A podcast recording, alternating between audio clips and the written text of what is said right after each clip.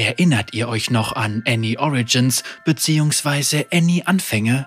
Über drei Jahre sind nun schon vergangen, als wir den Funken, der das Feuer im Kind der Finsternis entfachte, in einem einzigartigen Animationsstil entdecken durften. Lasst uns gemeinsam einen Blick auf die Entstehung werfen und wenn euch dieses Format hinter den Kulissen gefällt, dann entfacht den Funken in mir mit einem Kommentar und einem Daumen nach oben. Gefällt euch hinter den Kulissen hingegen nicht, dann ist der Daumen in die andere Richtung die richtige Wahl. Die Kunst von Annie Anfänge. Die Entwickler von Annie Anfänge sprechen über die Technik hinter dem handgemalten Stil und den einzigartigen Flammen. Vom Autor Die Kiel. Wenn du dich vor etwa einem Jahr in die entferntesten, dunkelsten Ecken von Riot Games verirrt hättest, wäre dir wahrscheinlich eine kleine Gruppe von Künstlern aufgefallen, die bei schwachem Licht zusammengedrängt darüber diskutieren, wie man Feuer ein handgemaltes Aussehen verleihen kann.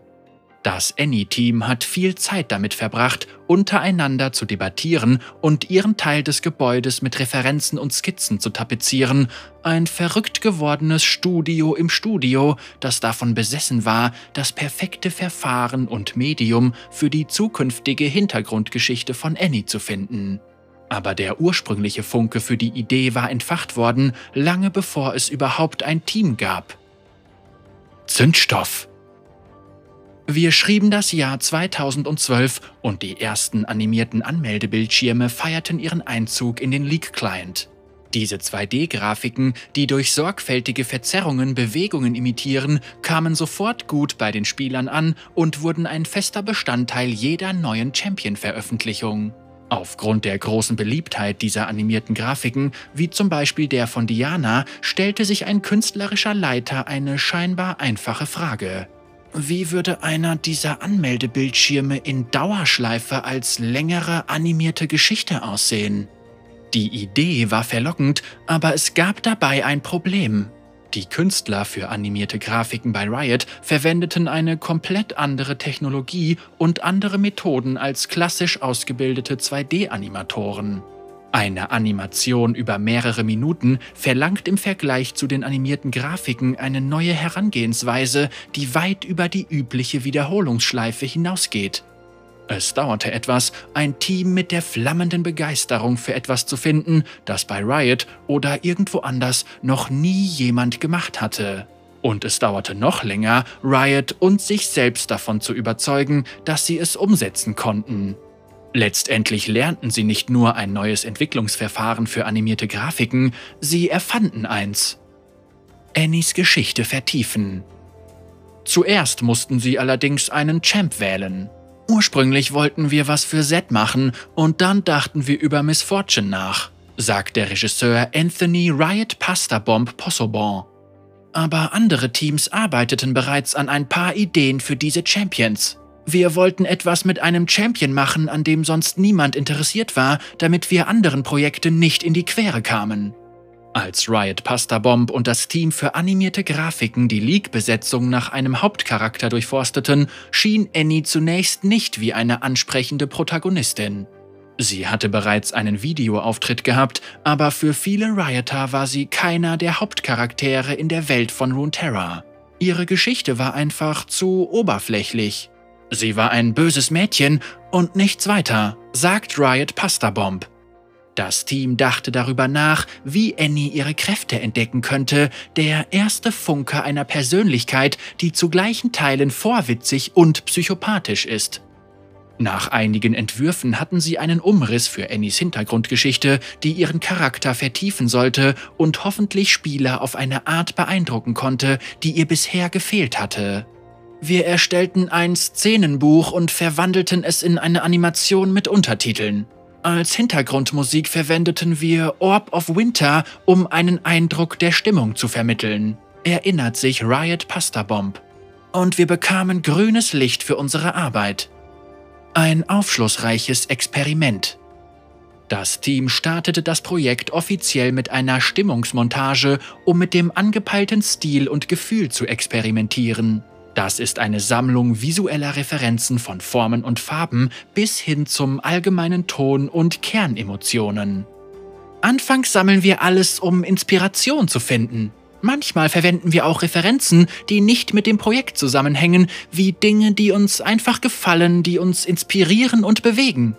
Wir verwenden sie vielleicht letzten Endes nicht, aber sie regen zum Nachdenken an, sagt die Künstlerin Lilith Lilita Herapitayan. Die Beleuchtung war ein Hauptpunkt, den das Team in der Anfangsphase betrachtete. Wir haben mit Schwarz-Weiß-Fotografie angefangen, fährt sie fort. Wir wollten die Lichtverhältnisse super dramatisch aussehen lassen, damit sie zur Geschichte passen. Also entschieden wir uns für einen starken Kontrast und sehr viel Hintergrundbeleuchtung. Natürlich ist ein visueller Stil mehr als nur scharfe Lichtkontraste. Dem Team war es wichtig, dass die Ästhetik nicht nur die Tragik von Annies Geschichte dramatisierte, sondern auch zu ihr als Charakter passte, einem fantasievollen Kind. Die ersten Experimente kehrten immer wieder zu fließenden, leicht surrealen Grafiken und düsteren wechselnden Formen zurück, eine Art anhaltender Nebel aus Erinnerung, Fantasie und Realität. Aber wie sieht eine vom Kopf und der Magie eines achtjährigen Mädchens geschaffene Welt tatsächlich aus? Klartraum.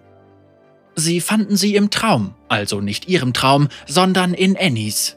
Ursprünglich hatten wir die Idee, dass es eine Hauptgeschichte gibt, gefolgt von einer Traumsequenz oder einem Erinnerungsrückblick, sagt die Künstlerin Ki Kiboom Swab.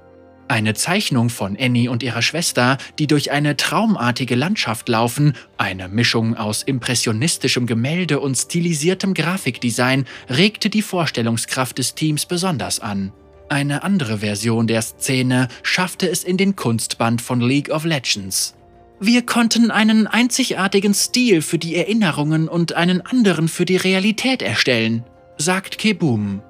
Aber bei weiteren Experimenten mit den beiden Grafikstilen kam die Idee auf, sie für eine vereinheitlichte Ästhetik der gesamten Animation zu kombinieren. Kebum versuchte sich an einer weiteren Konzeptzeichnung, um diese Vorstellung einzufangen. Dieses Werk verkörperte alles, mit dem sie bisher experimentiert hatten. Das Team hatte sein Herz verloren. Aber sie hatten Zweifel daran, ob dieser Stil als vollwertige Animation realisierbar war. Es war sehr idealistisch, sagt Kebum. Sowohl die Ästhetik der Traumsequenz mit ihren grafischen, lebendigen und kindhaften Linien als auch die eher fotorealistische und sorgfältig beleuchtete Realität der vorigen Experimente einzubinden, wäre extrem kompliziert, wenn nicht sogar komplett unmöglich. Dann gab es auch noch ein kleines Problem mit dem Team selbst. Es war unrealistisch zu erwarten, dass sie jedes Bild in diesem Stil per Hand zeichnen konnten. Diese Aufgabe würde hunderte ausgebildete Illustratoren, Animatoren benötigen, da unter der einstelligen Anzahl der Mitglieder genau null davon diese Bedingung erfüllten. Uns gefiel aber einfach diese Optik einer Aquarellzeichnung, sagt Lilita. Sie waren noch nicht bereit, die Richtung aufzugeben. Wenn das Team mit den paar verfügbaren Händen die Animation wirklich handgemalt wirken lassen wollte, mussten sie sich ihrer eigenen Magie bedienen und etwas erschaffen, das gemalt aussieht, sich aber wie eine Animation bewegt. Pyrotechnik und märchenhafte Flammen. Wir mussten herausfinden, wie wir Farbe bewegen und Feuer gemalt aussehen lassen konnten, sagt Riot Pastabomb.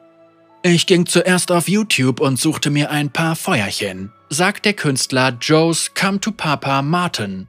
Er ließ sie in Adobe After Effects durch einen Filter laufen und probierte unterschiedliche Kombinationen von Bildwiederholrate und Pinselgröße aus, bis die flackernden Flammen langsam und sehr grob wie ein Gemälde aussahen.